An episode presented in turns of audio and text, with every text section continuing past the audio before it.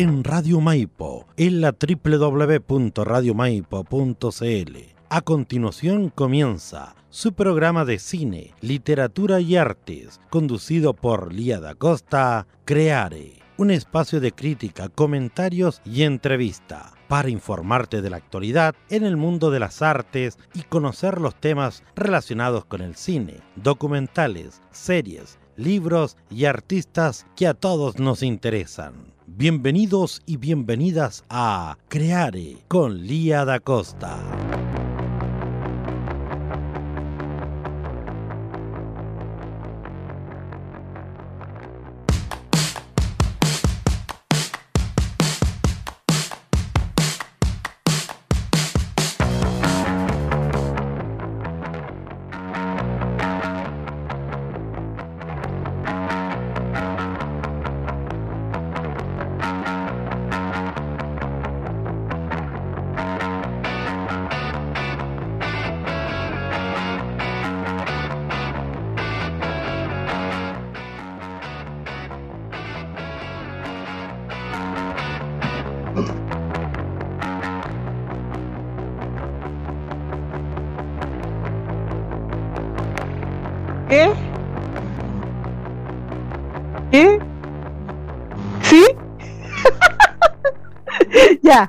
Oye, que estaba probando unos micrófonos y no funcionaron. No funcionaron, no funcionaron. Así que no sé cómo lo vamos a hacer con la José cuando la entrevista, porque va a venir en persona acá la, actriz a la entrevista. Así que ahí vamos a ver. Ah, ya nos vamos pasando el, el micrófono, dice Che. ¿Cómo están, queridas y queridos auditores? Estamos una vez más aquí vía viernes, contentísima porque es viernes, viernes de amor, decimos con mi hijo el viernes de amor, Friday, I'm in love. Ya. y estamos otra vez en su programa Creares. Día viernes, justo el día viernes para que, para darle todas las recomendaciones de películas, de series, de cosas que están en carteleras en el cine, películas que salen en los streaming, etcétera, para que comentemos acá y también para que usted pueda tener toda la parrilla de espectáculo de cine en este programa. Además, siempre también estamos entrevistando grandes artistas locales y también de todo el país, ya escritores, artesanos, ¿cierto? Pintores, artistas audiovisuales de todo tipo. Y en los próximos programas, el de hoy, el que viene y el siguiente, estaremos entrevistando a los actores y actrices de la obra de teatro que estoy dirigiendo, que es Fotosíntesis, que es una adaptación de mi novela está muy pronta a estrenarse por la compañía de teatro entre paréntesis. Así que hoy día vamos a tener a jóvenes y actrices y actores y les estaremos entrevistando para preguntarles sobre el proceso y sobre el próximo estreno que se viene, porque yo siempre menciono esto, pero para que ustedes conozcan bien de qué se trata, cómo va a ser, dónde va a ser, etcétera, van a contárnoslo eh, los actores y las actrices de la obra. Eh, también les cuento que la compañía, entre paréntesis, ya tiene abierta, ¿cierto? Tiene eh, las abiertas las inscripciones para el Festival de Teatro de Buina. Ha estado todo este mes recibiendo postulaciones de compañías que quieran venir a presentarse a este hermoso teatro de nuestra comuna. Y se acaba ya el día domingo, se acaba el plazo. Así que si usted conoce a una compañía de teatro, si usted sabe de alguna obra de teatro que le gustaría que se presentara en el festival, avíseles que solamente quedan dos días para inscribirse a la postulación. Luego la compañía de teatro hace una selección de las postulantes y se crea la parrilla, se crea, ¿cierto?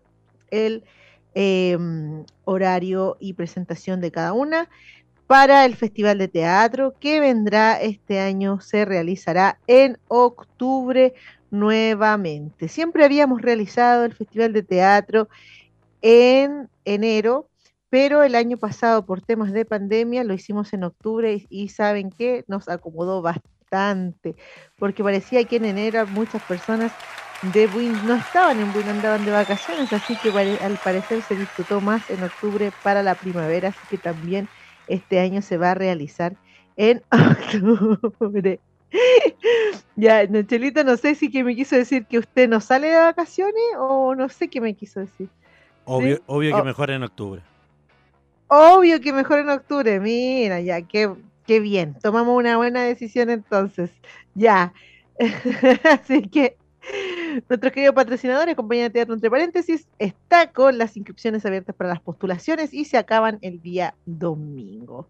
Así damos inicio a su programa Creare todos los viernes a las 17.30 por Radio Maipo, una radio versátil, diferente, paritaria. Bueno, no sé si tan paritaria porque parece que vamos ganando las mujeres acá en, en la radio Maipo. Siete mujeres y dos hombres. ¡Ah! Siete mujeres y dos hombres. O sea que aquí ya los hombres están, tan condenados acá. No. Ocho mujeres y tres hombres. Y cuatro hombres. Ocho mujeres y cuatro hombres. Ah, estamos, les doblamos. Les doblamos a los hombres acá en la radio Maipo. Una radio de verdad que le digo que hace un trabajo precioso en todos los ámbitos y a mí me toca ser parte del ámbito artístico cultural. Pero vamos a empezar entonces con las recomendaciones. ¿Cuál es la película de la semana? La película de esta semana es la película Persuasión. Esa es la película de esta semana, Persuasión. La película Persuasión se estrenó en Netflix hace muy poquito, ya, y a mí me pasó algo muy curioso con, con esta película porque eh, había estado conversando con mi cuñada, que con, la que compartimos el gusto por las novelas y las obras de Jane Austen, y estuvimos conversando sobre persuasión un poquito antes que la estrenara sin saber que la iban a estrenar. Y yo justo le había dicho eh, que era la novela que le faltaba leer. Ya, Persuasión es la última novela que escribió Jane Austen, que también es autora de Orgullo y Prejuicio, Sensatez y Sentimientos y Emma. Y em, esta fue la última novela que escribió. Ella falleció al año siguiente de haber terminado de escribirla, en 1818, a sus 41 años. ¡Oh! Ahí me llega así como muy fuerte aquello, porque yo en este momento tengo 41 años y en este momento soy escritora y autora y no sé si he escrito lo suficiente ni tampoco sé si lo he hecho lo suficientemente bien. No sé si me, yo no me podría morir en este momento porque siento que me falta mucho trabajo todavía que realizar como autora, pero sin embargo ella a los 41 años escribió la, unas escribió unas obras maravillosas que son como las obras emblemáticas de la literatura inglesa, em, obras que conocen en todas partes del mundo y que se han hecho muchas, pero muchas adaptaciones al cine y a series, etcétera. Y justo estábamos conversando con mi cuñada de que no había ninguna adaptación de Persuasión, que era uno de los libros más buenos a mi parecer. Y le dije, yo te voy a traer el libro la próxima semana. Y luego me puso un mensaje y me puso, oye, estaba muy buena persuasión. Y dije, pero si no le llevaba el libro todavía. Y lo que había pasado es que habían estrenado la película y ella la vio en Netflix. Esta película está dirigida por una mujer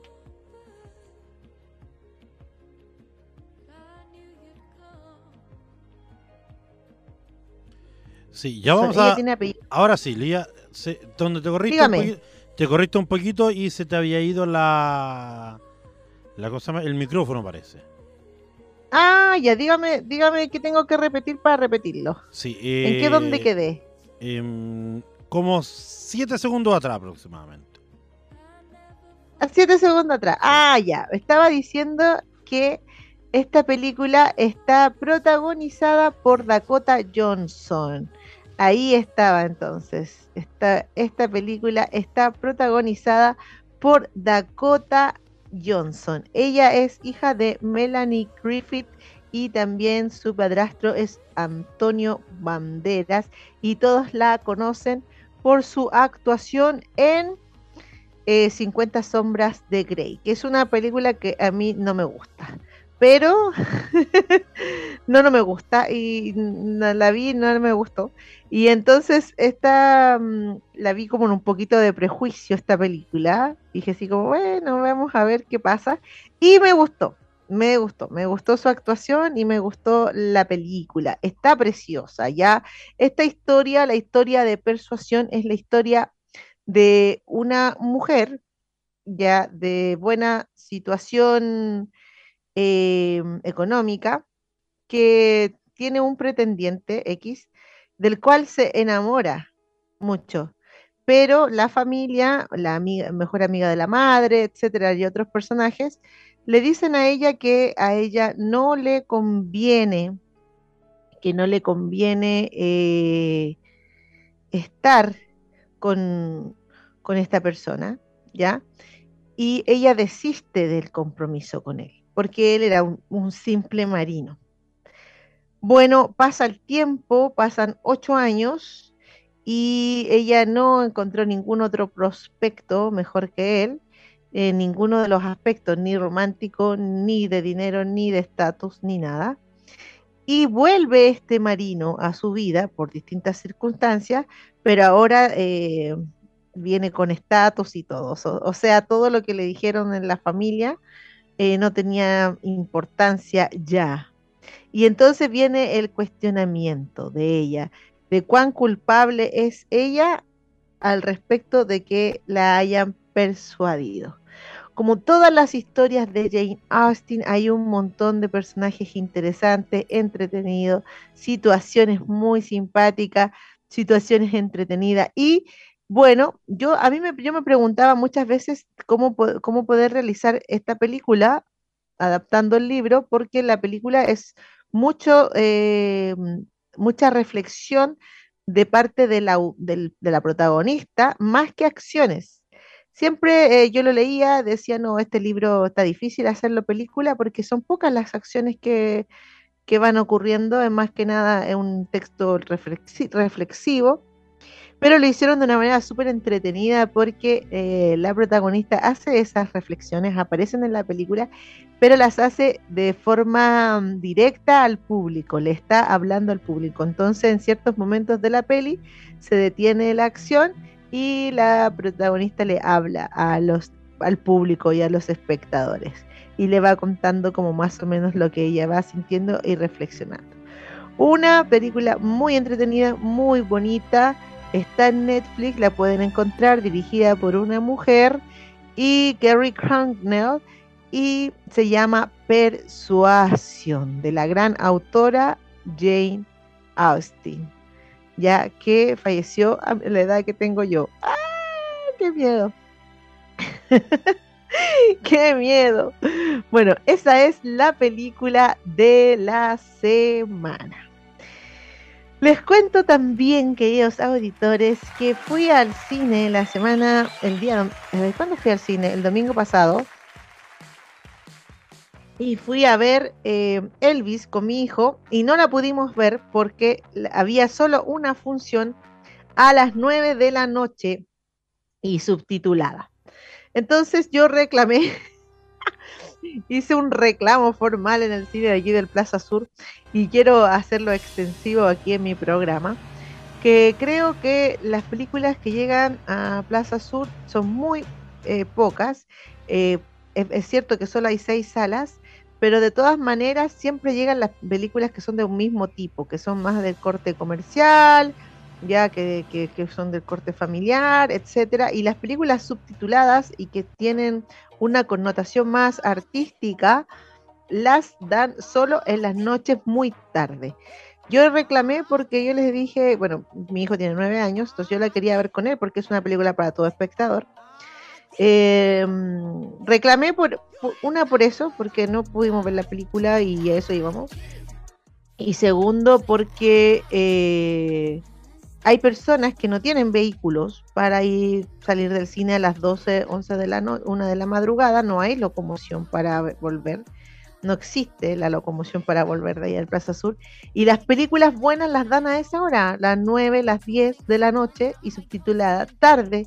y no hay entonces expectativa. Yo les, ellos me dijeron, no, mira, es muy difícil que esto cambie, yo le dije, lo sé, pero es importante decirlo, porque es importante también entender que como cine, como el único cine de la, de la zona sur de Santiago, ya eh, que, que, en realidad se expande para todas nuestras localidades, para, para Isla de Maipo, para Paine, para Maipo, para Alto Jahuel, todas las localidades que son para acá, ¿qué cine vamos al de Plaza Sur? Yo les dije, es una responsabilidad la cartelera que ustedes elijan. No pueden solamente centrarse en lo comercial y no pueden solamente centrarse en un tipo de público. Ya tienen también que tratar de expandirse, al menos por lo menos una sala que estuvieran destinada a otro tipo de cine que no fuera el que les da solamente Lucas. Porque también ellos dicen, no, es que es lo que nos da Lucas, sí, está bien, pero es porque no hay más alternativas. O sea, uno va con su hijo al cine y solo hay una alternativa, solo hay pocas alternativas. Entonces uno tiene que elegir las alternativas que ellos dan. Entonces tampoco es como que el, público de acá vea ese tipo de películas, es que el público de acá no tiene otra alternativa para ver. Bueno, esta película Elvis que no pudimos ver y no la he podido ver, lamentablemente, y por eso estoy reclamando allí. Pero les dejé así un testamento en el cine, así que me desahogué para ellos y para todo el mundo. Em, está dirigida por el grandísimo Baz Luhrmann. Baz Luhrmann es un director que hace una película cada 10 años aproximadamente. Sus películas son cuatro. Romeo y Julieta, Australia, Moulin Rouge y El Gran Gatsby. Esas son sus películas. Tiene otra que hizo cuando era joven en Australia, eh, que no la he visto, pero no tengo, por eso no la comento, no sé qué calidad tiene. Pero estas cuatro películas que le nombré, Romeo y Julieta, Australia, Moulin Rouge y El Gran Gatsby, son películas premiadas, destacadas en festivales, en los Oscars, etc. Se demora mucho en, realizar un proyecto, pero cuando lo hace, lo hace de manera excelsa. Por lo tanto, es muy difícil que esta película Elvis no sea Mm, de la misma calaña, digamos, no tenga el mismo nivel de las otras películas, además que se nota que su, esposa, la Catherine, es la directora de arte de la película, porque ella es la que más ha ganado Oscar con sus películas por ser la dirección de arte. Y acá se nota también la mano de ella, inclusive en este afiche que estoy mostrando, en los afiches que se muestran. Ya. Eh, hemos tenido biopic de Queen, biopic de Elton John, ¿cierto? Eh, hemos tenido Elton John, ¿será? Sí, ya me equivoco, no sé si estoy equivocada, corríjanme por favor por Facebook si estoy equivocada. Eh, hay biopic de varios eh, cantantes y actrices y personajes de la historia y ahí habían, ya había películas de Elvis, ya había una película de Elvis, una ficción que se llama El Hotel Breakfast, eh, no, El Hotel Break Heart, lo estoy diciendo súper mal, Break Heart, el Hotel Break Heart, o sea, el, Hotel de los Corazones Rotos. Em, habían varias películas de la vida de Elvis o de parte de la vida de Elvis, pero ninguna le había hecho justicia a Elvis porque Elvis es un personaje histórico ya, ¿cierto? El rey del rock and roll, aunque él no inventó el rock and roll, sabemos que lo inventó Chuck Berry y que Elvis, ¿cierto? Toma estos ritmos, ¿cierto? De la cultura afroamericana y la lleva a la gloria, ¿ya? Eh, en el momento que Elvis Presley se hace famoso es porque Chuck Berry estaba preso, de verdad, así como que le tomó el lugar, ¿ya? Eh, de esta revolución musical. Eh, pero aún así, él como intérprete es reconocidísimo en todo el mundo, todo el mundo conoce a Elvis, es un personaje icónico de la música, icónico de la cultura pop, ídolo ya de muchos y muchas. Por lo tanto, este era un desafío tremendo. Yo creo que riesgoso ser director y tomar este proyecto y querer realizarlo. Por, las, eh, por lo que yo he visto de los trailers, esta película se ve, pero perfecto. Tenemos una camada de actores y actrices en la película. Por ejemplo, está, el protagonista se llama Austin Battle. Austin Battle. Yo lo vi en una entrevista en el programa de Jimmy Fallon de las noches, ya, y el tipo se la jugó al full al mil por ciento para ah, imitar a Elvis en, el baile y en todo. Y le mando un saludo al decir esto a Yasna Parada, que ella y yo compartimos un personaje que se llama el que se llamaba Elvira, que era una cocinera que se creía Elvis Presley. Yo lo hice como, hice el mismo personaje como 12 o 14 años antes que ella, y después luego lo hizo ella, Jasna Parada. Y tuvimos que estudiar a este personaje, analizarlo eh, y llevarlo a cabo, cantar como Elvis, movernos como Elvis, estudiarlo. Y yo vi la entrevista de este actor eh, que se llama Austin Barrow y estaba totalmente entregado a esta misión de imitar a Elvis.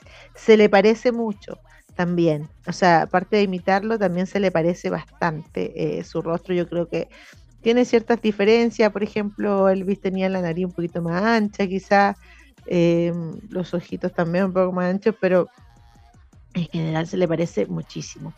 También actúa Tom Hanks, que es el manager.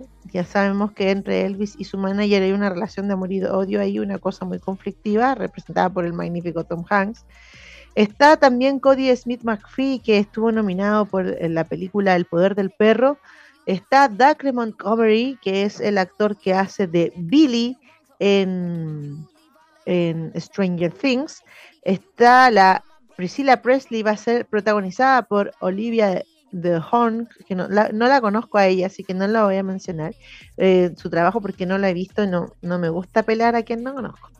Y también aparece Luke Bracey, que es el protagonista de Punto de Quiebre. Así que ya sabe, está en cartelera, pero acá en el Plaza Sur ya no sé si está todavía. Si estaba, estuvo hasta el jueves a las 9 de la noche, tal vez ya la sacaron. Eh, así que no sé si es que van a quieren esperar los streaming o, van a tener que ir a ver la Plaza Sur a otro cine, pero la película debiera estar ya en cartelera. Esto es Elvis de Baz Luhrmann. Invitados todos a ver este biopic. Estamos aquí en su programa Creare, destacando películas, series y todo lo que pueda ser entretenido para ustedes el día viernes, para que el fin de semana tenga que ver y no se ponga a ver cualquier cuestión que se le aparezca, sino que tenga una recomendación para poder verla y así verla con más seguridad y tranquilidad. Lo que se estrena pronto en Chile, que está caliente, Chile, Chile está muy eh, terremoteado, ya, ¿cierto? Porque se aproximan las elecciones del 4 de septiembre y tenemos, ¿cierto?, que tomar una decisión como chilenos y chilenas y estamos todos informándonos de la mejor forma posible para poder dar mi voto a conciencia, que es lo que interesa, ya que además el voto es completamente obligatorio. Y se viene esta bomba para toda esta discusión y este debate social que está ocurriendo, que para mí es muy importante, histórico en nuestro país, eh, estamos viviendo un momento histórico, hay que tomar conciencia de aquello. Y se viene esta bomba de Patricio Guzmán.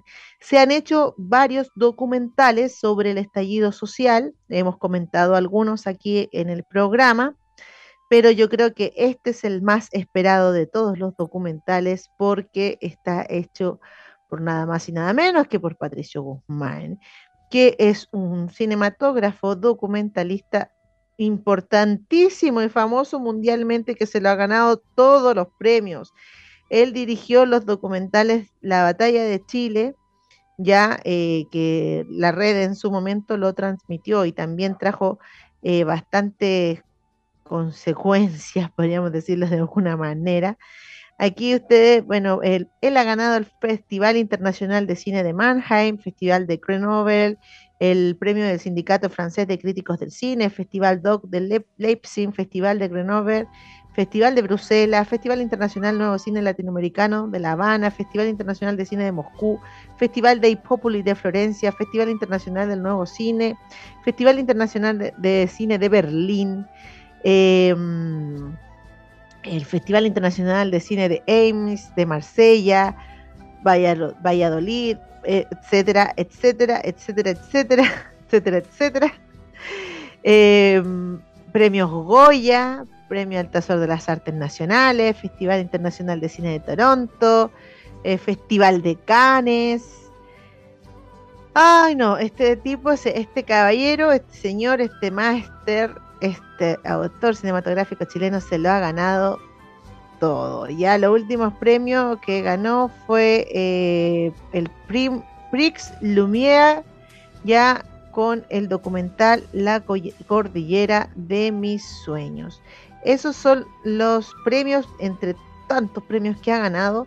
Él, como les decía, dirigió El Botón de Nácar, ya que es un documental que mm, habla sobre em, las personas que fueron lanzadas al agua para en el mar desde los helicópteros para esconder sus cuerpos en el periodo de dictadura militar, eh, la memoria obstinada, que también tiene que ver con lo vivo, y la cordillera de mis sueños, donde hace una radiografía de nuestro país.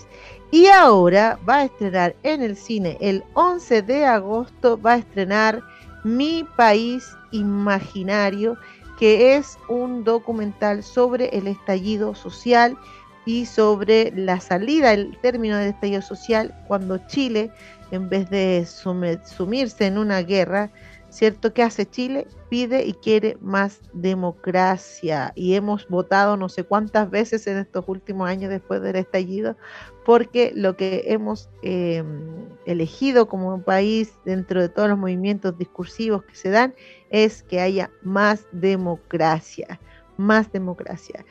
Eh, así que el 11 de agosto sale esto en los cines y yo les digo que es una bomba argumentativa, una bomba que para que nosotros podamos pensar, analizar, eh, situarnos en el contexto, entender el momento histórico que estamos viviendo y asumir la responsabilidad de nuestro voto, asumir la responsabilidad con conciencia. Los invito a verla al cine, apoyemos a los documentalistas chilenos, apoyemos también a Patricio Guzmán, que es una persona reconocidísima en todo el mundo, y también ayudémonos a nosotros mismos a tener una visión, una mirada con perspectiva de lo sucedido en nuestro país estos últimos años, que no ha sido menor porque estamos viviendo un momento histórico.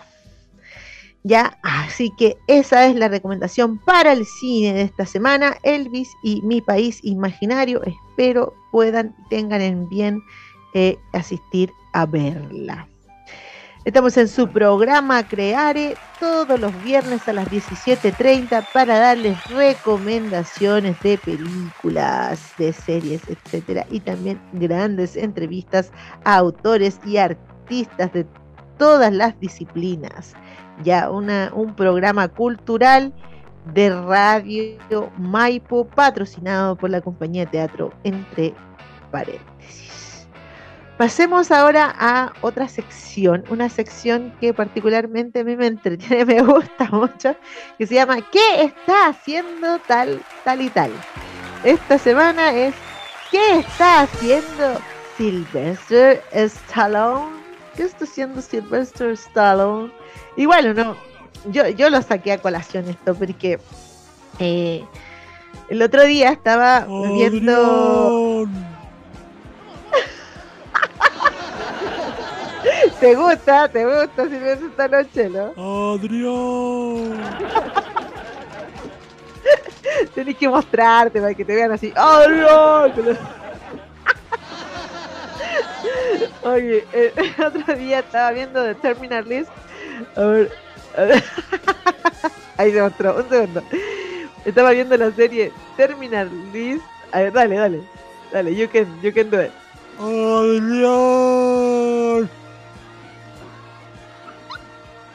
Ese momento es épico, es épico.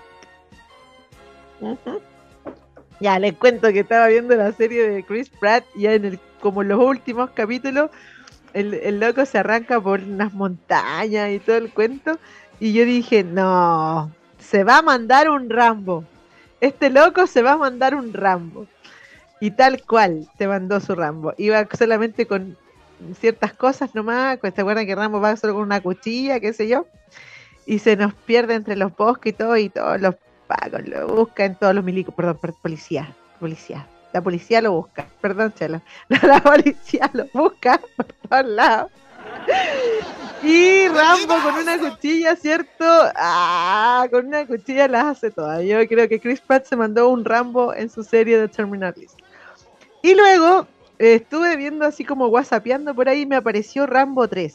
Cuando nosotros vimos Rambo 3, no, por favor, por favor, Chelo, corrobora lo que digo. Cuando vimos Rambo 3 dijimos, hoy este loco, a pesar de tener harta edad, todavía sigue haciendo este tipo de películas, ¿sí o no? Que el comentario era que estaba viejo. Sí, Chelo. ¿Ah?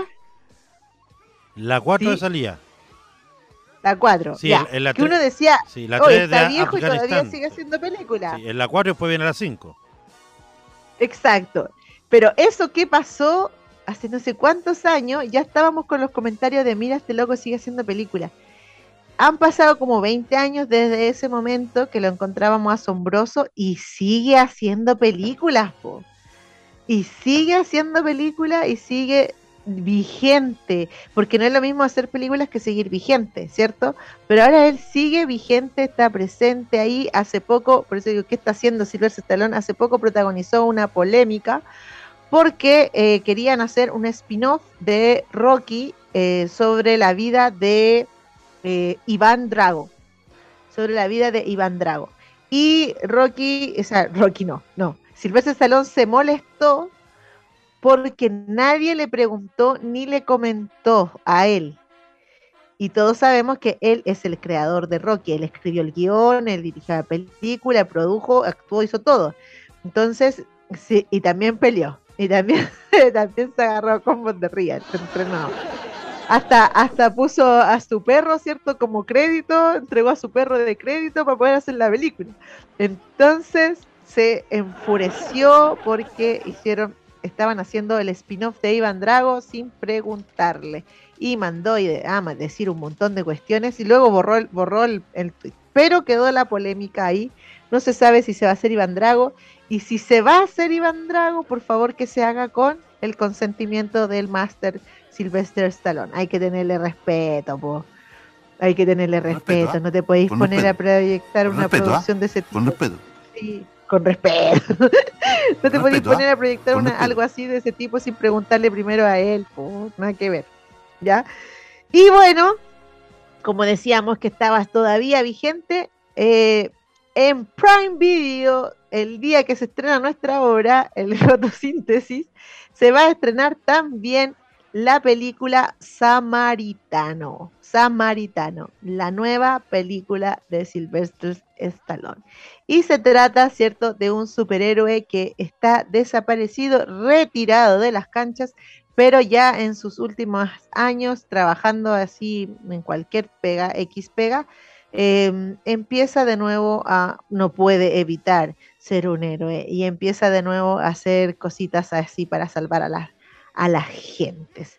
Ya, yo la encuentro súper interesante porque explora varios temas, entre esos, ¿cierto? El ser ya adulto mayor. El otro día me corrigieron, Chelito, ya no se dice tercera edad, ahora se dice adulto mayor. Ah, ya aquí hace rato, yo, y bueno, yo no sabía, pues ahora lo sé. adulto mayor se dice ahora. ya. Ah, Bueno, pero eh, es interesante ver esto porque em, como yo me estaba sintiendo súper mal porque la Jane Austen murió a los 41 años, también quiero saber qué voy a estar haciendo a los 80 años y realmente me inspira este Sylvester Stallone que teniendo la edad que tiene todavía. Chelo, Chelo, eso va a estar haciendo tú. yo, yo soy la que voy a estar haciendo eso. Sí, ya. Ya, Chelo dice que voy a estar haciendo algo ahí medio raro a los 40 de pantalla. bueno, pero eso es lo que está haciendo Silvestre Stallone, sigue haciendo cine, sigue siendo el mismo de siempre y es una alegría verlo y espero que le vaya bien con esta película Prime Video y por favor, si van a hacer una spin-offs, un spin-off de sus Rocky, pregúntenle primero, no sean desfachatados. Vamos a la nostalgia film de esta semana.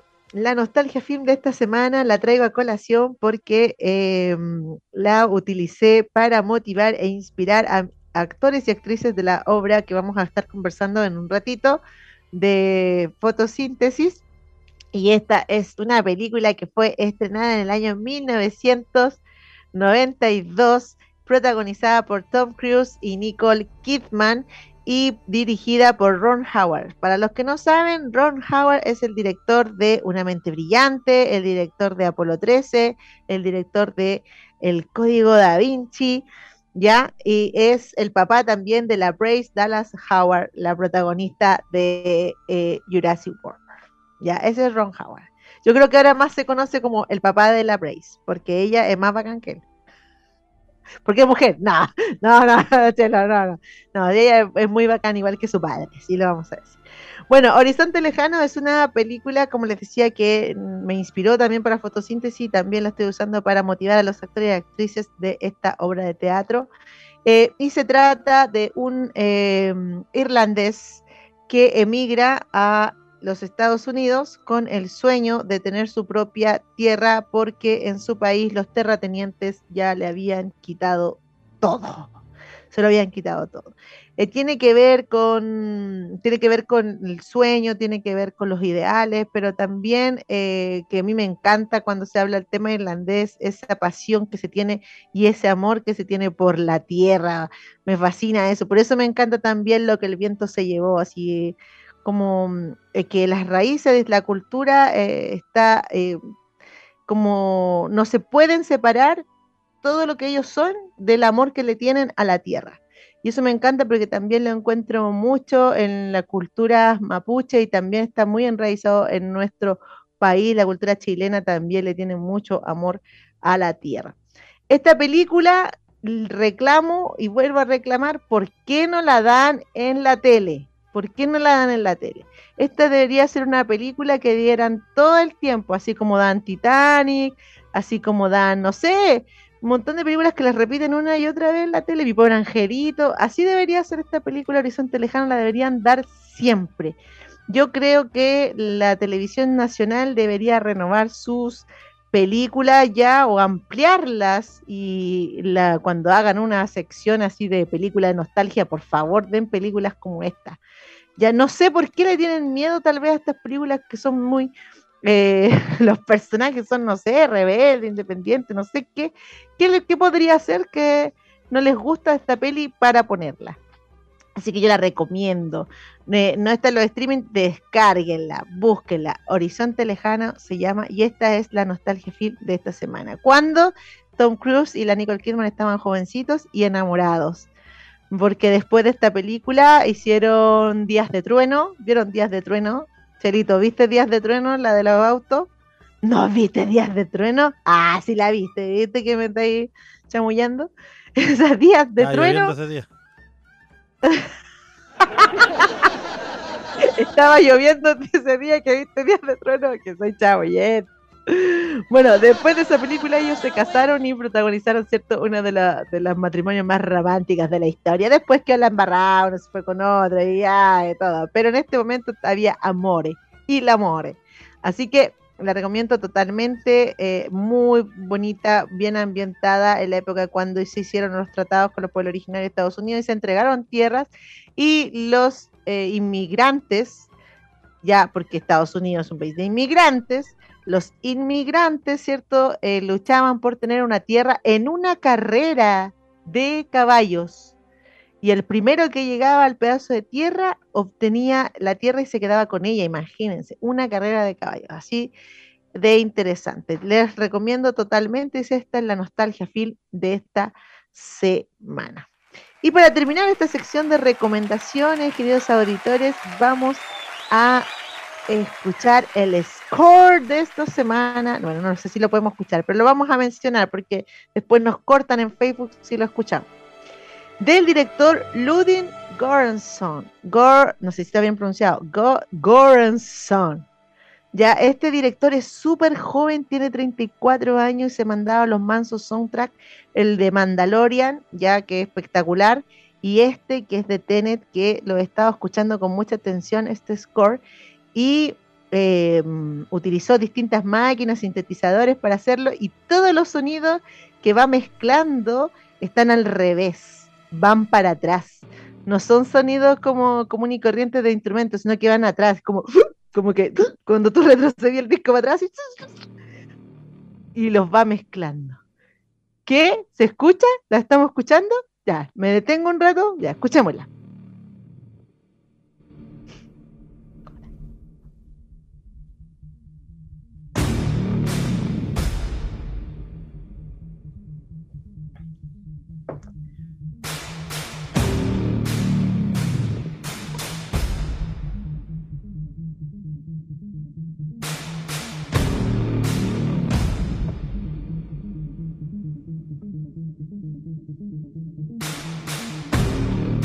Pasión.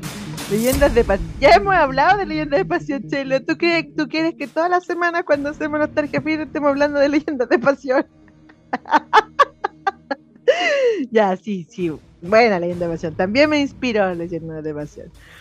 No, eh, y me pregunta, ¿cómo, es, ¿cómo se hacía la música detrás? Son con sonidos retrocediendo, porque Tenet es una película de Christopher Nolan que se trata, ¿cierto?, de eh, invertir, las, invertir los objetos, invertir en los objetos. O sea, los objetos en vez de hacer movimientos hacia adelante, hacen movimientos hacia atrás y después empieza a invertir a las personas y las personas se van moviendo con movimientos hacia atrás, en retroceso. Es como invertir el tiempo, pero no en el espacio, sino que invertir el tiempo dentro del objeto o dentro de la persona. Mira, es una película que hay que verla unas cuatro veces para entenderla, pero es buenísima la música de este loco espectacular, las actuaciones espectaculares, tienen que ver Tenet. Ya, así que esta es la música de el score de la semana Tenet. Y bueno, ya llegó aquí, vamos a mostrar aquí nuestra invitada de hoy. Aquí está, ahí, ¡tarán! José, y vamos a hacer ingresar a los actores y actrices de la obra Fotosíntesis. Vamos a tener hoy día a Miriam Martínez, la presento. Ella actúa en la compañía de teatro desde el año 2003 con algunos interfaces maternales, pero siempre... Eh, ¿Qué me dice, Cherito? ¿Qué me dice? Que saque la pero imagen. siempre... ¿Cómo, Cherito? Saca la imagen para que se pueda ver ya la invitada. Ah, de veras, pues tienes razón, perdón, lo había olvidado. Miriam Martín entonces tiene una, un montón de obras de teatro. La primera que protagonizó fue Suicidas hace muchísimos años atrás y después, bueno, Suicidas también la hizo otro elenco de la compañía hace muy poquito. Eh, también protagonizó Elena, esa obra Elena, y es una mujer actriz que lleva mucho tiempo en el teatro, tiene mucho conocimiento y también trabaja en la producción de la compañía de teatro entre paréntesis. Eh, vamos a tener también aquí a Renato Espinosa, que llegó a los 14 años a la compañía y también ha hecho varias horas de teatro. Antes también había hecho algunos talleres de teatro y ahora también está actuando en fotosíntesis. Eh, la siguió, la siguió hasta que la, hasta que la consiguió. Pero ahí nos va a contar. Oye, Estilito, ¿sabes qué? Voy a sacar el micrófono. Dime por favor si se escucha bien, porque tal vez no podamos hacerlo sin micrófono. Aló, aló, probando, probando. ¿Se oye bien? Más o menos, más o menos mal.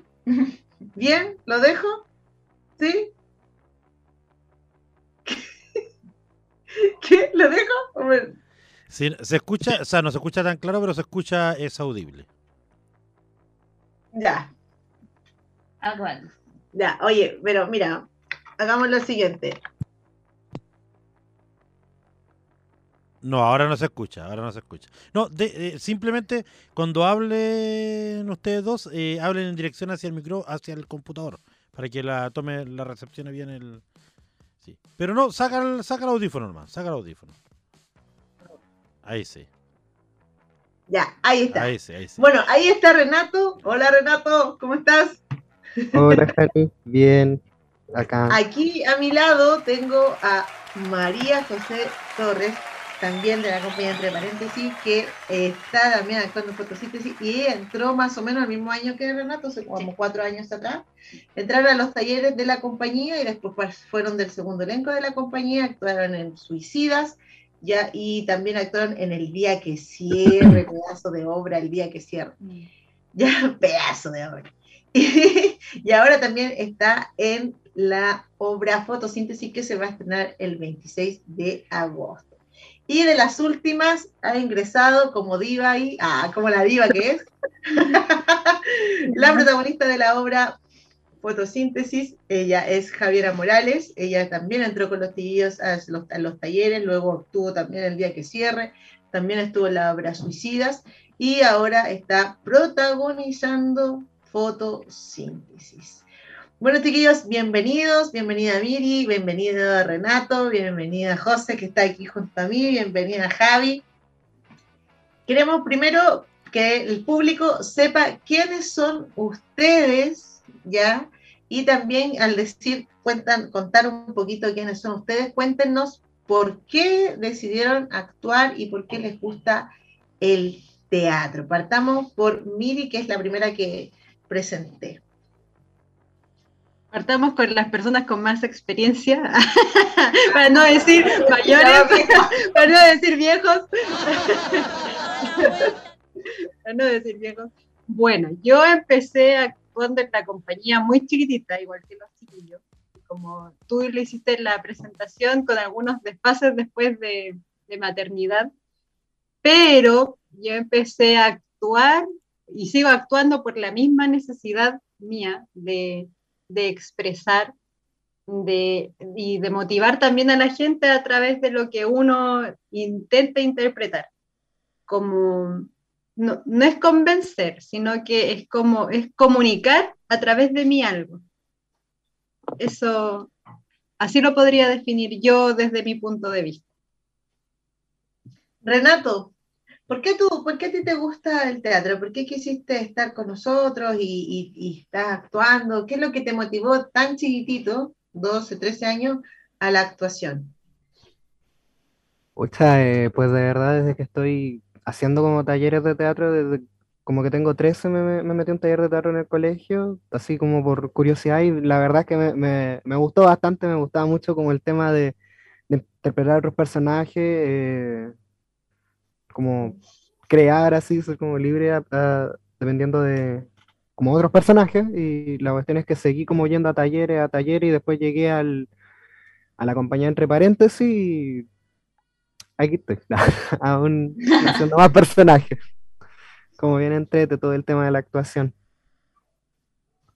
¿Y, tú, José? ¿Qué es lo que te llama la atención del, del teatro? ¿Por qué, ¿Por qué estás dedicando tu vida a esto en este momento? Bueno, yo entré a los talleres de teatro por una prima que estaba en la compañía, que me dijo que era igual una oportunidad así como para liberar, porque yo siempre fui súper tímida.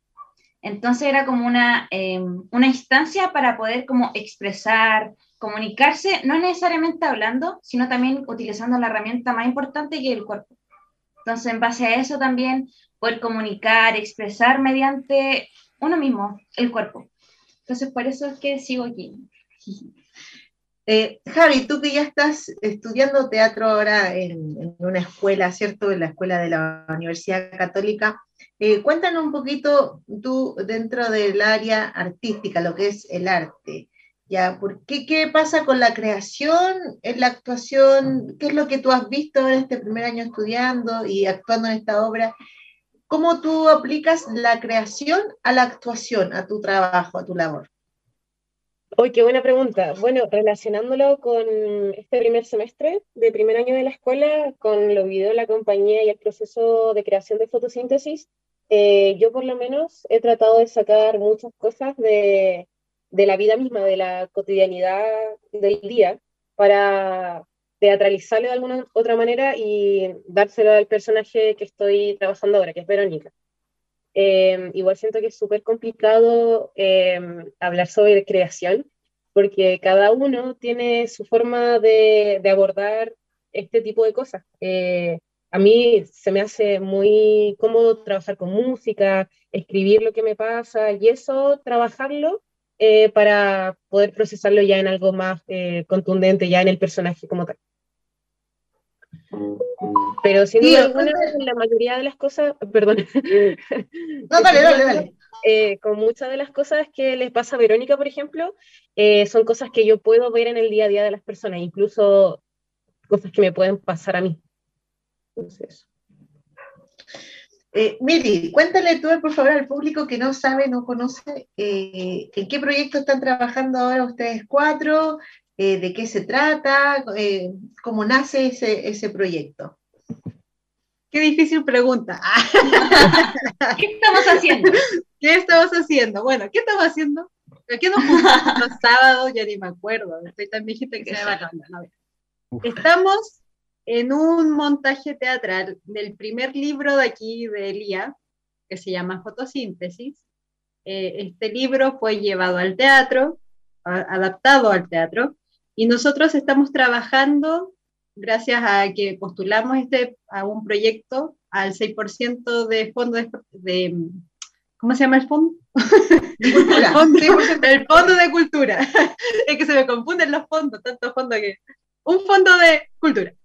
Y lo ganamos y comenzamos a trabajar desde mayo con los chicos. Bueno, Renato se incorporó después, pero la José, la Javi, la Lía y yo estamos desde el principio. Y estamos ya a. Estamos muy cerquita ya del estreno. Esta, de hecho, esta entrevista de hoy es para invitar al público, pero más adelante, para que asista a nuestro, a nuestro estreno. Pero más que nada estamos trabajando en eso, como en el libro en sí, la historia está ubicada acá en, en Buin, en, Buin en general, el Al- Alto Jahuel. En la adaptación es Buin, porque antes en el libro se llama Santa Carla, el lugar. Es un lugar ficticio, pero en la obra es el lugar originario de donde se inspiró Elía para escribir el libro. Y habla de la historia de Verónica, que a través del sortilegio, ya que aprendió una magia, eh, eh, hace un viaje a través del tiempo. Y aquí se, se combinan las dos, las dos épocas, que es 1870 y el año 2008. Así a grandes rasgos. ¿Cómo, eh, eh, Javi, cuéntanos tú, ¿cómo, ¿cómo fue el proceso de llegar a protagonizar esta obra? Uy, ya. Eh, nos tendríamos que al, al año pasado, 2021. Eh, yo estaba terminando cuarto medio y em, nada, pues la compañía, porque yo he estado desde el 2019 en la compañía, partiendo en el taller, como el René y la José, em, estaban con todo este proyecto de fotosíntesis, yo en realidad no, no entendía mucho qué estaba pasando, pero igual ahí yo apoyando. Y, y nada, pues la, la liga sacó un casting abierto para los personajes de la obra porque ya se habían ganado el fondo, entonces había que empezar a buscar el elenco. Y eh, me llamó mucho la atención el personaje Verónica y dije, ya voy a enviar mi casting. Con cero fue en realidad, fue muy de voy a probar porque igual estoy en esto, quiero estudiar teatro, en ese tiempo ni siquiera sabía que iba a quedar en la, en la universidad. eh, fue todo muy de probar, probar suerte. Ya lo envié, eh, conversando con, con Fabián, con, con otro compañero del elenco que protagoniza a Sebastián, al galán Sebastián, él también me ayudó mucho para, para poder enviar el, el videíto. Eh, y nada, ahí eh, me entero de que quedo. Igual yo súper emocionada, dije, oh, qué bacán, quedé mi primera pega como actriz, eh, súper emocionante, aparte que era un papel protagónico, es un papel protagónico. Eh, y claro, yo creo que en ese tiempo tampoco entendía el peso que significaba y se lo he ido agarrando de a poco y nada, en realidad súper contenta y, y feliz de, de, haber tenido como las ganas en su momento de haber enviado el casting. Ya no estaban felices. Eh, bueno, el casting no estoy- lo, lo evaluamos va- entre varias personas eh, y hubieron hartas postulantes a Verónica, así que igual es mérito tuyo el, el, el haber quedado ahí de protagónica y yo creo, y yo creo que felices todos y todas las compañeras y compañeros de teatro, de la- del elenco porque lo has hecho muy bien en este proceso, ¿cierto? Y entonces o sea, sostienen todos de ellas. Sí. Todos se sostienen de ti, se sostienen de ti. José, cuéntale al público que está escuchando eh, qué- es- cuál es tu personaje y, y qué hace y qué, qué consiste, quién es ella. Bueno, eh, mi historia igual es diferente a la de la Javi porque yo entré, pero porque otra compañera que se salió, como que a ese espacio, me metí yo. Llegué a invadir este montaje. Eh, pero mi personaje se llama Marí es una de las primas de Verónica, que si bien es parte como eh, de esta historia, tiene como un rol muy diferente porque no tiene esta personalidad tan como eh, impactante y como demostrativa de Verónica, sino más bien es como una persona como eh, súper cerrada, eh, cerrada en sí misma, callada, pero eh, bien como cariñosa, quiere mucho a sus primas, demuestra cariño por diferentes formas. Es un personaje en sí bien bien callado, pero que tiene una relación muy cercana con su prima y que también es otra actriz que también se llama Javi, que está bastante bajo la influencia de su mamá también, que también es otra actriz, la Verito, que esa también, esa como influencia de la mamá, influye caleta en su personalidad.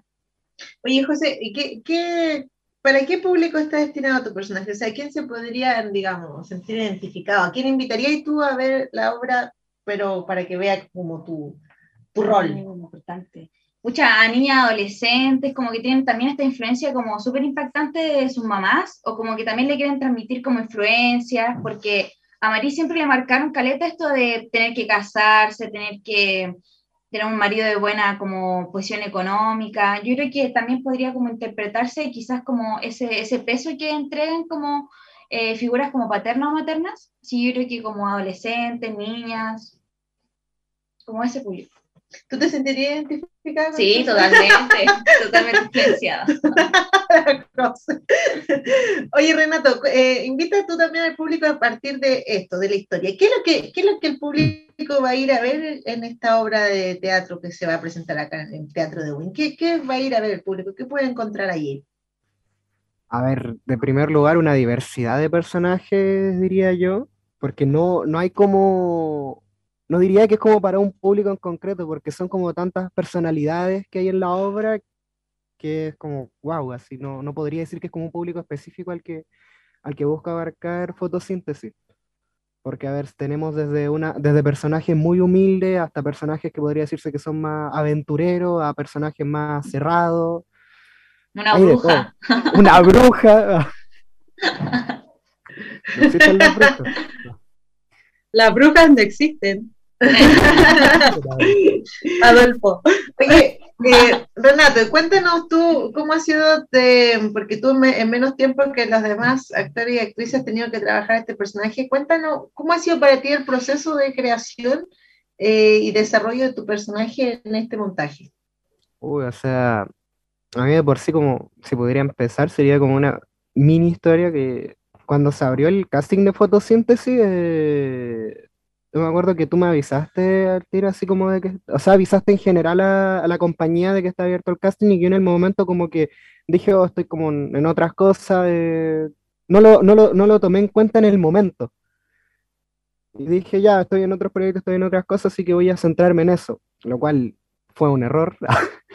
Puedo decir desde ahora que fue un error. después, ya como, eso fue el año pasado, ya a principios de este año, eh, cuando se salió un integrante que nunca lo llegué a conocer, fue cuando tú me, dijiste, me, avisaste y me dijiste, oye, falta un, un personaje, podría hacer un casting para él.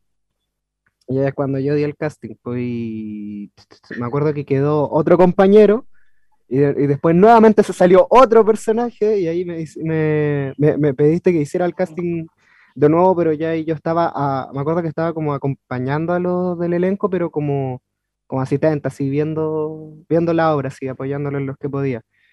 Hoy fue, me acuerdo que fue muy acuático para mí el, el, día que te mandé el casting, el día siguiente, porque yo estaba en clase. Y estaba expectante, estaba terrible ansioso a que me llegara el, eh, tu, tu, respuesta. Y de repente así como que me llega el celo y dije, hoy no, no lo puedo ver. Y se lo pasé a un amigo. Y me dijo, oye, léelo, léelo, escúchalo tú. Y y como que le veía cómo le cambiaba la cara y dije, oh no, jodí, jodí, estaba así súper tenso y de repente me dice, es bueno, es bueno el mensaje y salta hacia alegría. No sé, ya después como el trabajar el personaje que tengo de Adolfo ha sido, ha sido toda una aventura, lo encuentro, porque nunca he tenido un personaje parecido a Adolfo, jamás. Nunca he hecho como el, como el, ¿cómo explicarlo? Así como las mecánicas que tiene Alpha, así como su modus operandi del personaje. Nunca, nunca había hecho algo que se asimilara a un, a un personaje así. como todo lo que vive, todo lo que hay que trabajar así, porque Adolfo es un personaje que encuentro bien particular, ya que tiene como que todo su desarrollo de, de ser un niño a convertirse en un hombre. Y eso se marca harto en la obra y es como el ir también, pudiendo ir trabajándolo tú, es como, es heavy, ¿no? Encuentro.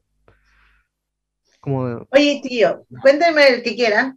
Cuéntenos, cuéntenle al público en qué consiste todo este proceso de desarrollo de, de un montaje, cómo, cuáles son las, las fases, qué se hace primero, qué se hace después, porque el público en general siempre va a ver la obra terminada, ¿cierto? Y no alcanza a apreciar bien cómo son los procesos reales de, de, trabajo.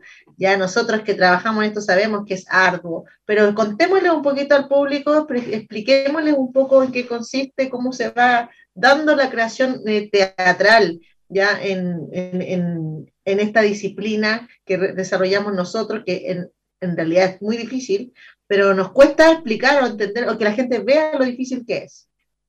Cuéntele, ¿cómo, cómo, se, cómo funciona esto? ¿Nadie quiere responder? No, tiene que lleva mucha disciplina, así como mucha Lo único que tenemos que comentar, mucha disciplina. No, el tema como de la seriedad, así el de ser constante. Disciplina, agarrar de mecha, eh, o te quiero, te amo, te, eh, te, quiero, te amo, te adoro, te odio, te detesto, no te quiero ver. Pero, y después amor de nuevo. Pero voy a quemar este guion, no, no, no se prende. Vuelan guiones siempre. No, vuelan guiones, guiones. Eh, después se destruye el guion, después se reconstruye el guion. No, yo creo que el proceso, bueno, los procesos creativos son así, como de construir y de reconstruir y de destruir y de y, y ahí se va armando, porque uno tiene como una idea de, no sé, pues cuando uno lee un texto y, y tu personaje, al principio, o sea, en mi caso, primero todo es como, ya, texto, texto, texto. Entonces, cuando te plantas y empiezas a trabajar solamente con texto, es difícil empezar a ya incorporarlo al personaje en sí. Entonces, luego de que ya tienes el texto, empieza a trabajar tu cuerpo. Y luego de tu cuerpo empieza la conexión con tu compañero, porque tu compañero está como en el mismo proceso, entonces es como ir ensamblando, ensamblando todo. Además, este montaje tiene algo muy particular porque también tiene danza, tiene música y tiene proyecciones. Aparte de nuestras talentosas actuaciones, eh, tiene muchas cosas. Entonces, ha sido un, proceso largo, eh, cansador para todos, porque todos hacemos muchas cosas desde afuera cuando no estamos trabajando en el montaje. Entonces, todo eso también se refleja en el proceso creativo pero siento yo que vamos súper bien porque hay mucho feeling entre los actores y actrices del, del, montaje. Hay, mucha, hay muy buena disposición de trabajar, de ceder. También de parte de la directora también hay una buena dirección clara de lo que ella quiere del montaje y de lo que nosotros también podemos entregar de nosotros hacia el montaje. Así que es, los procesos son todos diferentes, no tienen un orden, pero yo siento que todo es como, es como una, muchas tuerquitas así que se van ensamblando en algún momento y empiezan como a mover este, este ciclo, que es la obra que nosotros estamos haciendo ahora. Eso. Eso pienso yo. ¿Te veo con la manita levantada? Sí, yo voy a bajar la mano, calmado. Ay, no sé cómo hacerlo ya, um, Yo igual quería agregar em, de que igual la gente por fuera he notado que tiene esta percepción de que el teatro es como algo súper loco, como relajado, y fumarse un pito y estar ahí haciendo cosas locas. Y em, quiero que sepan que es todo lo contrario. sí, sí, no. no, hay una parte súper dura, que es súper, em, no sé, de muy duro y cruel y hay que ser muy profesional para afrontar de repente em, situaciones de, de, que tú dices como, ¿qué estoy haciendo acá? para poder seguir con el proceso y yo creo que eso le pasa a cualquier actor que uno le pregunte. Em, y nada, eso, eh, profesionalismo, mucho profesionalismo en torno a que es un trabajo, que es algo que, que se está creando para la comunidad, no para uno. porque al final la obra está por sobre el actor, siempre. Entonces, también entender de que uno no es eh, indispensable, de que lamentablemente a uno lo pueden pescar y sacar y, fuiste. Y, eso es súper importante entender más cuando en este mundo también eh, hay mucho ego. Eh, entonces, entender eso sirve mucho también para trabajar de una manera mucho más amena con el compañero y no terminar en peleas absurdas por tonteras que al final solo atrasan el proceso y nada eso. Como ser conscientes de que es un trabajo y de que cuesta. Y la gente no lo ve. Oigan, ¿y mm, qué, qué, tenemos, qué tenemos con esta obra para ofrecerla al público? O sea, eh, ¿de qué se trata la obra? ¿Qué muestra? ¿Qué va, qué va a ir a ver el público? O sea, ¿por qué, ¿por qué yo, persona común y corriente, público X, tengo que ir a ver esta obra?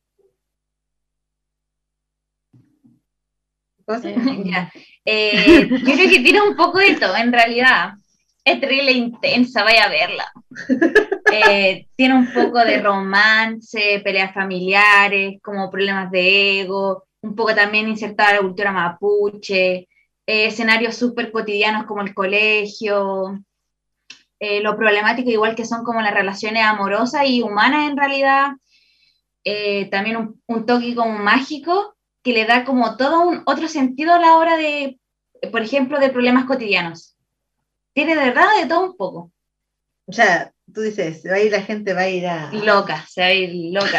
Tiene bailes, danzas, em, canto súper bonito, ¿no? Es muy, muy buena. Vaya a verla. Vaya a verla. ¿Qué dicen, los, ¿Qué dicen los demás? ¿Qué tenemos que para entregar al público con esta obra, chiquillo? Ganas de leer el libro. el libro. ¿Tú crees que se van a pelear el libro?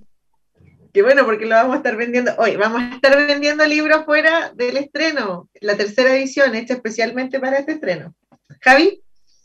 Yo creo que la gente se va a ir del estreno con muchas ganas de entender cosas que pasan en, Chile, que pasan hoy, en la actualidad, que, que han pasado hace mucho tiempo y, y que siguen pasando y que no van a dejar de pasar lamentablemente. Y, eso es bueno, la información, que la gente se informe sobre lo que pasa, tanto políticamente como en todos los ámbitos. Eso es muy importante, siento yo, más como en esta situación eh, que se está viendo ahora, tema de la constitución, Boric, igual todo está como todo muy tenso, entonces siento que va a ser súper bueno para que la gente pueda mm, eh, ver todo un poco más en macro. Con una perspectiva más general también. Una claro, fotito, claro. Una, fotito de lo que nosotros somos, un pequeño espejo de lo que somos. Eh, la obra tiene un rol muy importante las mujeres y aquí justo están las dos actrices que realizan esta, esta fusión, yo digo así como fusión de mujeres, ya, de distintas mujeres y su forma de ser. Cuéntenos un poquito, Miri, eh, Javi, cuéntenos un poquito acerca de sus personajes y la relación que tienen entre ellas. Ya, mi personaje es Dora, es una mujer eh, muy, muy, es muy, muy empoderada Dora. A mí me gusta porque igual de eso, eso lo tiene de mí. no, yo no es una mujer muy empoderada. Eh, a través del sortilegio que le enseña a Verónica, ella lo aprendió primero muy niña, sí que ella cometió muchos errores en su vida y utilizó este poder para tratar de enmendar sus equivocaciones. Y ahí, ahí está el primer porque ahí desencadena un, un torrente de situaciones que no están en la obra, pero sí en el libro, y en el libro también es donde la podemos comprender y entender más, porque aquí en la obra la vamos a odiar, porque es muy, es muy es muy llevada a su idea, es muy... Es, bruja. no, no bruja, porque no hace brujería, solamente viaja a través del tiempo. Es muy caprichosa, eh, no se deja eh, pasar a llevar por ningún hombre, eso es, muy, es igual, es un rol que tiene eh, Dora en esta, en esta obra, que es una mujer que está sola y pelea sola, y luego conoce a Verónica, que se ve, que la ve como ella misma, su misma edad, como con los mismos miedos, como con las mismas dudas, y le enseña, y además que tiene la facultad para enseñarle el poder y se lo enseña. Le enseña el viaje a través del tiempo. Y Dora, que le enseña el poder a Verónica, yo siento como con la esperanza de que Verónica no cometa los mismos errores que ella, pero al final ocurre, le ocurre algo No, similar. no cuentes, no cuentes el final, ¿no? No, a Verónica, a- a Spoiler. Verónica le ocurre algo similar a Dora. eh, Lo, voy a plantear desde ahí, algo similar a Dora, pero en, en Verónica ocurre por, eh, por amor, no como en Dora, que Dora lo hizo, lo hace sus cosas como por, por capricho, por, por llenarse a sí misma. Es- esa es como la gran diferencia que hay entre Dora y Verónica, que Dora es, es muy, es muy egocéntrica y todo es hacia ella, y Verónica es, es, todo, es todo lo contrario, es hacia afuera, es como entregar, solo Verónica es entregar y Dora es solo recibir. Entonces yo siento que ahí es donde se forma este, este roce, pero a pesar de que Dora igual siento un cariño especial por, por Verónica. Siento que Yo creo que, yo creo que tiene que ver con eso, Miri, con que vamos a ver si Verónica comete o no los mismos errores de, de Dora, así como que eso se trata la obra. ¿Qué, qué piensas tú, Javi, de la relación Verónica-Dora en la obra y qué queremos manifestar como, como a- artistas con este, esta relación? Ya. Em, yo creo eh, que Verónica y Dora son almas gemelas, no románticamente hablando. O sí. Más bien como. O sí. La bebé sa- No, en el sentido más de. Es, es como un cariño madre-hija. A pesar de que, de que Dora no es la madre de Verónica y Verónica perdió a su madre. Em, eso por un lado, eh, también coincido con lo que dice la Miri, de, de que Verónica es muy de, de dar, dar, dar, dar, dar, y, y Dora muy de recibir, recibir, recibir a cada rato.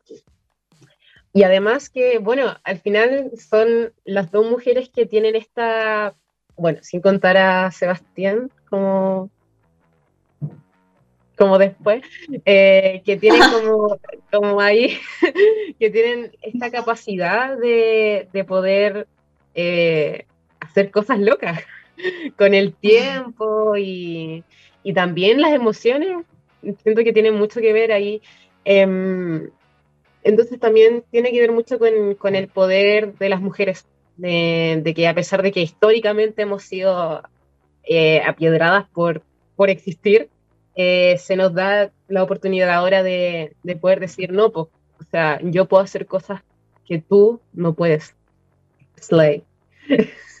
o más que no puedas, como yo también puedo hacer cosas muy bacanas y, y puedo, puedo tomar las riendas de, de mi destino. Porque al final eso es lo que hace Verónica, tomar las riendas de, de su destino. Y lo que trató de hacer Dora en su momento. Eh, eh, Renato, José, cuéntenos un poquito ustedes de su contraparte. ¿Están enamorados? ¿Se enamoran en la obra? ¿Qué pasa con, con el amor en sus personajes? Dale, Renato. Te cedo la palabra. Ah, ya. En lo personal con, con Adolfo, siento que es que es como muy yin y yang hasta cierto punto, ya que un- son tan distintos en ciertas cosas, o sea, de por sí Bien, como... bien, cuéntale al público. El público no sabe de qué estás hablando tú. De por sí. Adolfo eh, en un punto de la obra comienza a enamorarse de... ¿Te cuenta spoilers o no? Sin spoilear, pues. Es que no sé. De si- spoiler, alerta de spoiler. No ¿Qué sé cómo, no sé cómo Te lo decirlo. voy a preguntar de otra forma. Por favor. Ya, Eh, sí, por favor. ¿Qué tipo de amor representa tu personaje dentro de la obra? Adolfo representa un amor muy, muy pasional, muy carnal, por así decirlo. Ya que es como. Es que, ah, cierto, como que cualquier cosa que digo puede ser spoiler. como lo que puede entregar. eso que que quedó enganchado al público, yo creo. ¿Puedo ayudar a entrenar? Ese Ese amor pasional. ¿Y cuál es la diferencia del amor que representa Adolfo con Sofía, que también la vamos a entrevistar en el próximo programa? que es la actriz que representa la pareja o, la contraparte de Renato de Adolfo en la obra. Mari, ¿qué pasa con tú? ¿Qué, tipo de amor se representa aquí? Es que María encuentro yo que, bueno, su interés romántico es Eduardo, que el hermano Sebastián. Pero eh, María siempre tuvo como ciertas barreras impuestas también por ideas de Verónica o también por propias, para no establecer como eh, esta como relación romántica con él. Entonces ahí se crea la diferencia en que Sofía y Adolfo son muy pasionales, su relación se crea como a medida que va avanzando la obra, pero eh, en la obra si bien no se representa tanto como este amor que tiene María con Eduardo, me, Eduardo, sí, con Eduardo. Se, le olvidó, su enamorada. es como, así pues, que es como más una relación como de, de no te quiero ahora, pero quizás después te quiera y te quiero después. Así es.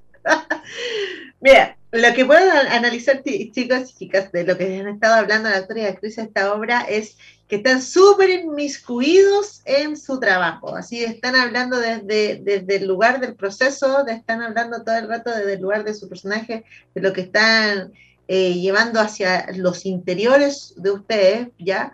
para que el público lo sienta y se entiende así, porque están hablando, pero de forma muy eh, certera de lo que tienen que representar. Ahora yo les, les invito, bueno, vamos a hablar de Sebastián y Leptraro y otros personajes de la obra en los próximos capítulos de Creare. Eh, y ahí a la gente creo que le va a quedar más clara la película, pero más clara le va a quedar si es que va al estreno. Entonces, ahora vamos a invitar a la gente, vamos a contarles sobre las funciones. Yo les voy a contar al tiro que hay una función el 20 que en realidad es un ensayo con público y que si ustedes, querido público, quieren invitar eh, alguna institución, agrupación a ver la obra, están bienvenidos o tienen que escribirnos al correo arte. Esto es el 20 de agosto a las 11 de la mañana, es un ensayo con público. Luego viene el estreno el 26 de agosto a las 6 de la tarde en el Centro Cultural del Teatro de Wynn. Ya eh, los invitamos cordialmente. Si usted quiere ir, puede reservar las entradas en la plataforma del teatro, pero como todavía no está activada, puede también escribirnos un correo o un mensajito en inbox en nuestro Instagram, que es arroba arte entre paréntesis o compañía teatro entre paréntesis en Facebook, y también le podemos reservar asientos o en, la en el estreno, ¿ya? Y también va a haber una presentación para colegios de públicos de la zona, que eso es el día martes 30. Todo eso tiene usted alternativa ahora ya para ver la obra. Pero chiquillos, quiero que antes que se vayan, yo ya di los detalles, los datos, así que no se preocupen porque yo siempre los veo estresados por decir los datos duros de las cosas. Ya los dije. Ahora yo quiero que ustedes, cada uno de ustedes, antes de que ya vayamos terminando el programa, haga una invitación al público a ver, a apreciar esta obra eh, y por qué. ¿Y por qué? Yo primero. Una cosa que se me olvidó mencionar es que también tengo otro personaje que se llama Beatriz, Beatriz Cherrusó, que no, no me he olvidado, Beatriz Cherrusó. Eh, que también representa como cierta parte la independencia también, que es más actual de las mujeres también, pues, como eh, solteras que pueden vivir solas, que tienen cierto compromiso con una misma. También se mira como desde ese lado mi personaje. Y bueno, eh, invitarlos, invitarles a que vean la obra porque de verdad tiene mucho esfuerzo, mucho trabajo, mucha dedicación, disciplina también, a veces. Eh, tiene un elenco maravilloso trabajando eh, todas las semanas para poder desarrollar lo mejor posible la obra, tiene coreógrafos, hay hasta, ¿cómo se la gente que hace la Vestuarista. Vestuarista, entonces como es muy completa también nos da esta mirada de las relaciones difíciles de pareja, las relaciones familiares, eh, también tiene muchos temas actuales, también insertada cultura mapuche, entonces es una obra muy diversa, de principio a fin. Sí, está muy cordialmente invitado a verla. ya me toca. Ya, yo os invito a todas las personas que están escuchando ahora eh, a ver la obra el 26 de agosto a las 6 de la tarde. Porque básicamente yo siento que la obra está hecha para la gente de Winnie, para la gente de los alrededores de Winnie, toda esa gente que vive en la periferia y que no se siente ni de Santiago, ni de la región, ni está como ahí. Yo siento que la obra está hecha para esas personas. Siento que no tengo que decir nada más. Eso nomás. Eso. Gracias, Javi. Chiquillos. Renato. Dale, Renato. Ya, eh, como dicen mis compañeras, encuentro que está todo el público invitado a ver esta muy bonita obra con un elenco muy humano, así, muy, muy bonito todo. No, de, es que siento como que igual ya lo han dicho todos. eh, es una obra de que te va a dejar algo con qué pensar, te va a dejar un sentimiento que siento que es lo que el teatro tiene que hacer y, y está buena. está buena la obra, deberían ir a verla. Eso. Debería. Está buena, está buena. Miri. Yo le puedo decir al, público que si yo fuera ustedes, yo iría a verla. iría a verla porque está interesante, si tiene una propuesta musical, tiene una propuesta de danza, tiene una propuesta escénica, eh, tiene, el, el- como dijo la José, los vestuarios. Eh, Hemos estado trabajando mucho, arduamente para esto. Eh, y lo más importante, que está abierta a la comunidad y es gratuita. Eso es lo más importante, es gratis la asistencia al teatro.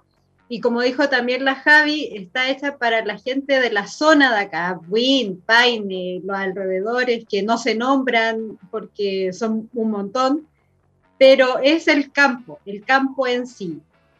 Y es como también con nuestra propia identidad, cómo vivían antes, nuestro, cómo vivieron tal vez nuestros abuelos, nuestros bisabuelos, cómo vivió nuestra familia también, que nosotros vamos quedando como con esa, es- esas raíces. Entonces es súper importante que la gente asista y que se vea reflejada en la obra porque lo va a hacer.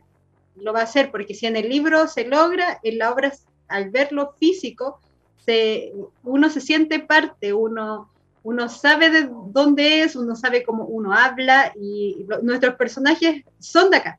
Entonces, es, esa es la invitación al público, a que vaya a ver una obra con la cual se va a ver y tal vez eh, pueda reconocer, no sé, se acuerda quizás de una foto antigua que vio por ahí de algún bisabuelo o de algún tío, de alguien, algo antiguo que vio, lo puede reconocer y eso es lo importante de la obra, el reconocerse, el identificarse. Así que por eso los dejamos invitados. Bueno, yo quiero agregar que vayan a ver la obra para que vean a estas cuatro personas que están hoy día en nuestro programa Creare, ve, para que las vayan a ver actuar, vean su desarrollo, su desempeño, se ven todos, todos los que están aquí se ven pero preciosos en el escenario, se ven bellos, bellos, de verdad que muy bonitos, así que yo digo que vayan a ver a esta gente linda ahí actuar. Chiquillo, eh, la, el último, la última patita de nuestro programa siempre ha sido un espacio de libertad donde ustedes le pueden decir lo que quieran a, lo- nuestros auditores.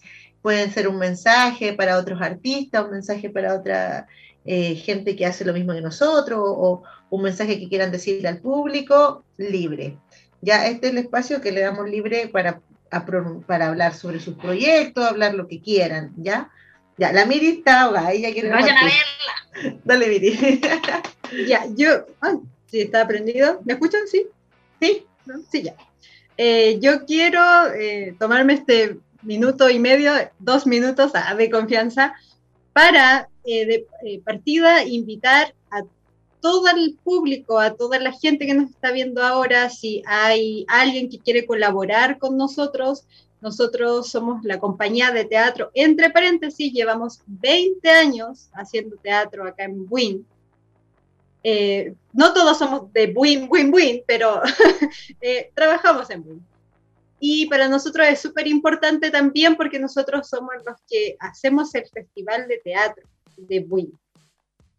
Entonces, eh, aparte de este montaje, nosotros también estamos trabajando en, en el festival y queremos dejarlos invitados a apoyarnos. Bueno, igual agradecemos un montón el apoyo que tuvimos con la rifa que hicimos, lo agradecemos mucho, mucho, mucho, eh, pero necesitamos el apoyo de ustedes, del público, para seguir haciendo nuestro arte, porque lamentablemente no tenemos contacto, no tenemos instituciones, no somos influenciables porque somos actores, hacemos teatro y el teatro y la cultura en general, sea el arte que sea, siempre queda atrás de cualquier otra cosa.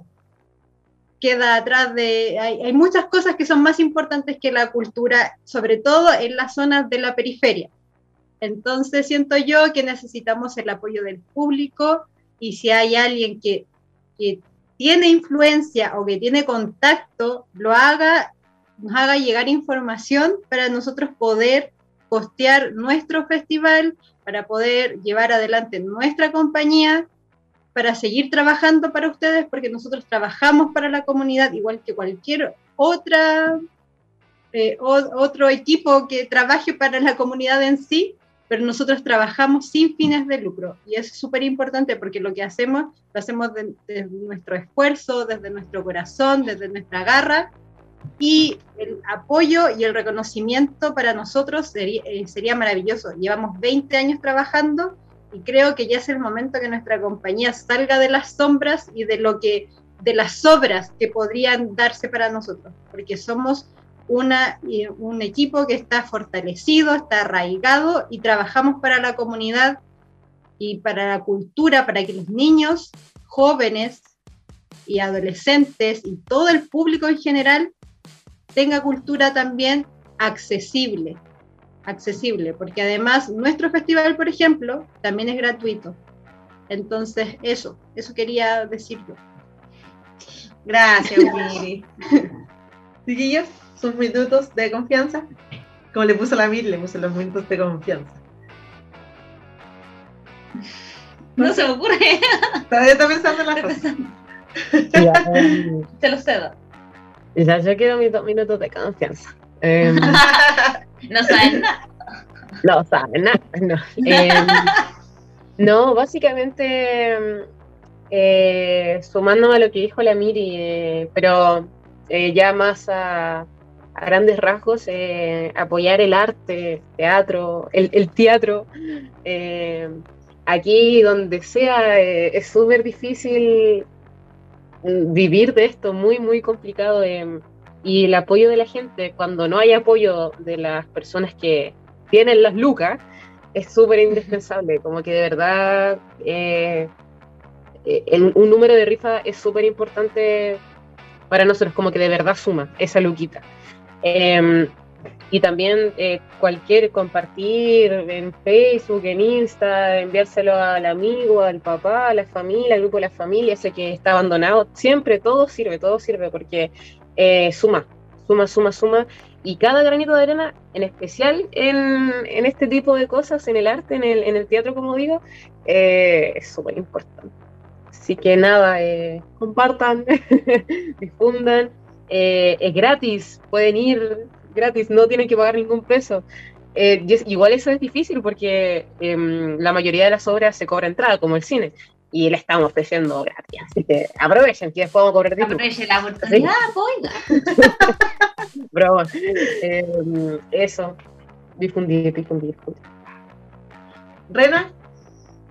A ver, yo quiero decir de que la cultura es un derecho y de que sin cultura no somos nadie, así que por favor le están dando la oportunidad de, ver una obra que está Cambuín para poder descentralizar el arte, de que la vayan a ver, de que cualquier apoyo sirve, como dicen mis compañeras. Eh, no sé, el compartirlo con los familiares, como decía la Javi, eh, nos sirve mucho, nos sirve demasiado, porque es como poder llegar a más público. Necesitamos que la gente igual pueda ver esto porque es, un derecho la cultura, como está diciendo. Encuentro que es necesario, por ejemplo, el que en, en Buin, en, las zonas locales, se pueda ver este tipo de, arte, de cultura, sin tener que irse, no sé, por ejemplo, a Santiago. De que estas oportunidades son únicas y que ojalá no fueran únicas. Creo que con el apoyo de todos se puede lograr eso. Ah. Eso también me sumo eso de que eh, la herramienta que igual sirve, que es muy accesible, es el compartir, compartir las publicaciones que hacemos en Instagram, en Facebook, para poder llegar a más público. Bueno, eh, querida Miri, querida Javi, Rena, José, les doy las gracias por ser parte hoy del programa Creare. Se transmite todos los viernes a las 17.30 horas ya por Radio Maipo, un programa de recomendaciones donde también hablamos de arte y de creación. Y su presencia obviamente ha enriquecido nuestro programa. Este programa va a quedar en Spotify a modo de podcast para que también lo compartan y lo puedan escuchar todo el mundo. Es un registro artístico, histórico también de la zona, porque eh, dentro de mi mi apreciación de que soy la autora y la directora de la obra, yo siento que la idea es dejar un precedente histórico con esta obra, una obra hecha en Win por winenses, ya con obviamente apoyo de gente de Santiago, profesionales de todos tipos y colores, pero eh, con la idea de una identidad local y que también pueda esta obra salir de Win y representar a Win en otros sectores. Así que vaya, apoye la cultura local, el arte local, que en este caso, en este caso específico, nosotros estamos haciéndolo con mucho profesionalismo y es un salto para la compañía, entre paréntesis, también. Así que apoye la compañía, apoye la obra, vaya y disfrute de este montaje. Así que quedan todos invitados, fotosíntesis el 26. La próxima semana vamos a estar con otra parte del elenco y ahí se van a dar cuenta porque el elenco es 11 actores y actrices y son 14, 15 personajes más o menos. Ya de la obra, es una obra, eh, cuando vayan a ver la obra va a ser como mirar una película, vaya con esa disposición de ver una película. Y con esto, querido público, nos despedimos dándole las gracias a los, aquí a los actores, y actrices de la obra y nos vamos a ver próximamente el viernes a las 17.30. No se olviden que quedan dos días para las postulaciones del Festival de Teatro de Win. Un abrazo, chiquillos, gracias a todos, gracias Chelito, y nos vemos entonces la próxima semana. Adiós. Chao, chao, chao.